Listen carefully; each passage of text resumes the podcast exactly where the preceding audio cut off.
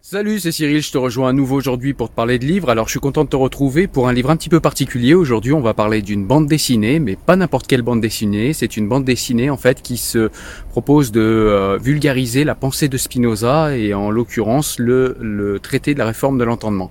Allez, je te parle de cette bande dessinée tout de suite, on est parti.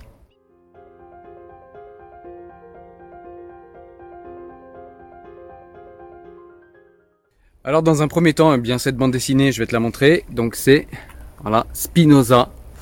Donc à la recherche de la vérité et du bonheur, traité de la réforme de l'entendement.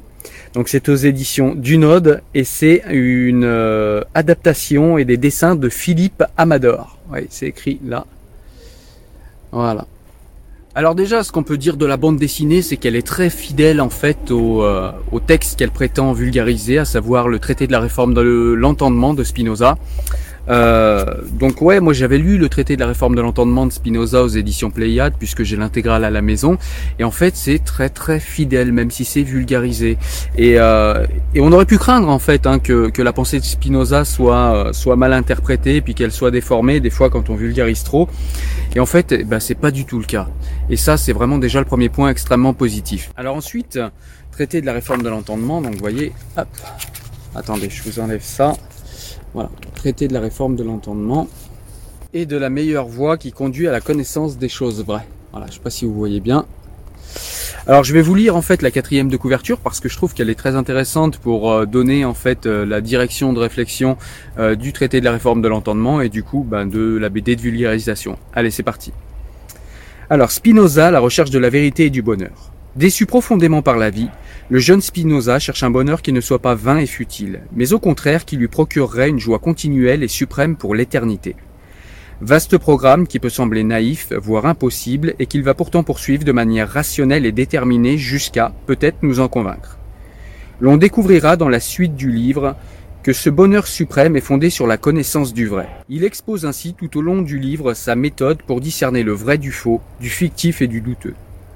L'auteur nous entraîne avec brio sur les traces du philosophe en suivant pas à pas les étapes de sa pensée.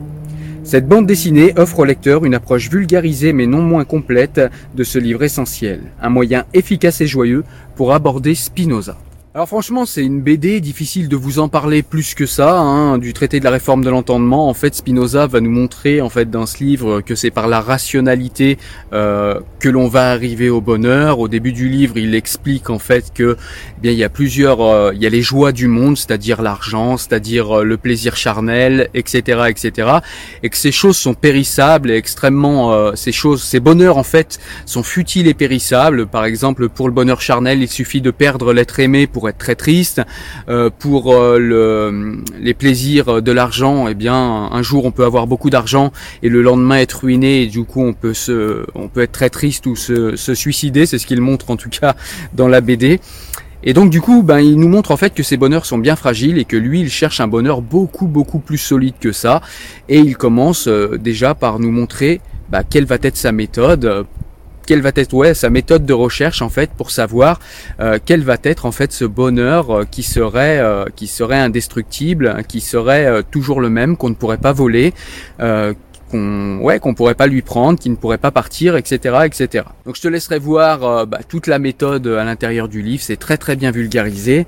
Les dessins sont vraiment, moi je trouve super bons.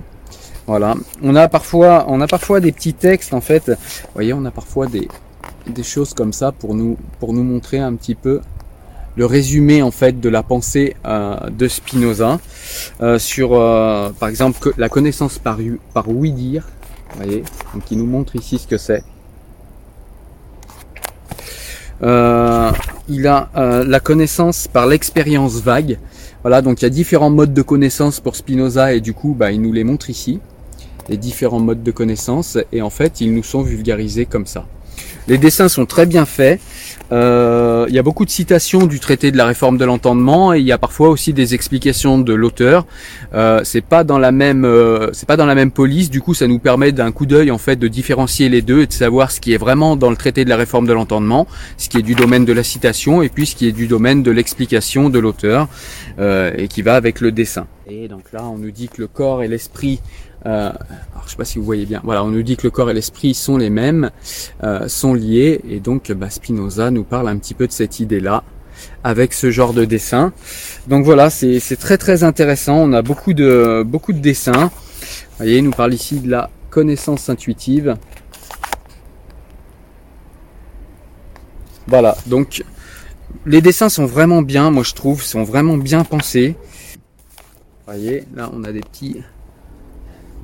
petit truc qui nous montre Spinoza en train de réfléchir.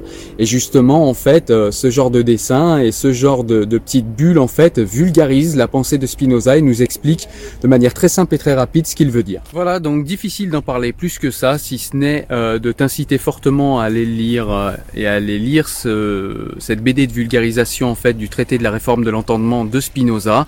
Tu peux même aussi aller directement au texte de la réforme de l'entendement de Spinoza. C'est une BD qui convient, à mon avis, à partir de 15 ans euh, jusqu'à 99 ans. Et c'est évidemment un livre et une bande dessinée que je recommande à tout le monde de 15 à 99 ans. Voilà, écoute, j'espère que tu as aimé la vidéo. En tout cas, si jamais tu veux te procurer cette bande dessinée, je vais essayer de te trouver un lien en description pour que tu puisses l'acheter. Je vais également te mettre dans la description les liens pour aller nous rejoindre vers le site euh, Lire pour se libérer si jamais tu as envie d'avoir d'autres conseils de lecture et d'autres extraits de livres ou d'autres vidéos de présentation de livres également. Je vais également te mettre un lien vers le podcast Enfant du siècle si jamais tu préfères nous écouter et écouter mes recommandations de livres plutôt que euh, plutôt que les regarder comme ça sur YouTube en vidéo. Je te mets également des liens vers tous les réseaux sociaux et euh, vers le réseau Discord si jamais tu as envie d'interagir avec moi et de parler des livres que je présente ou des livres que tu es en train de lire toi actuellement. Voilà, je te dis à très bientôt pour une nouvelle vidéo. Porte-toi bien. Ciao ciao. Salut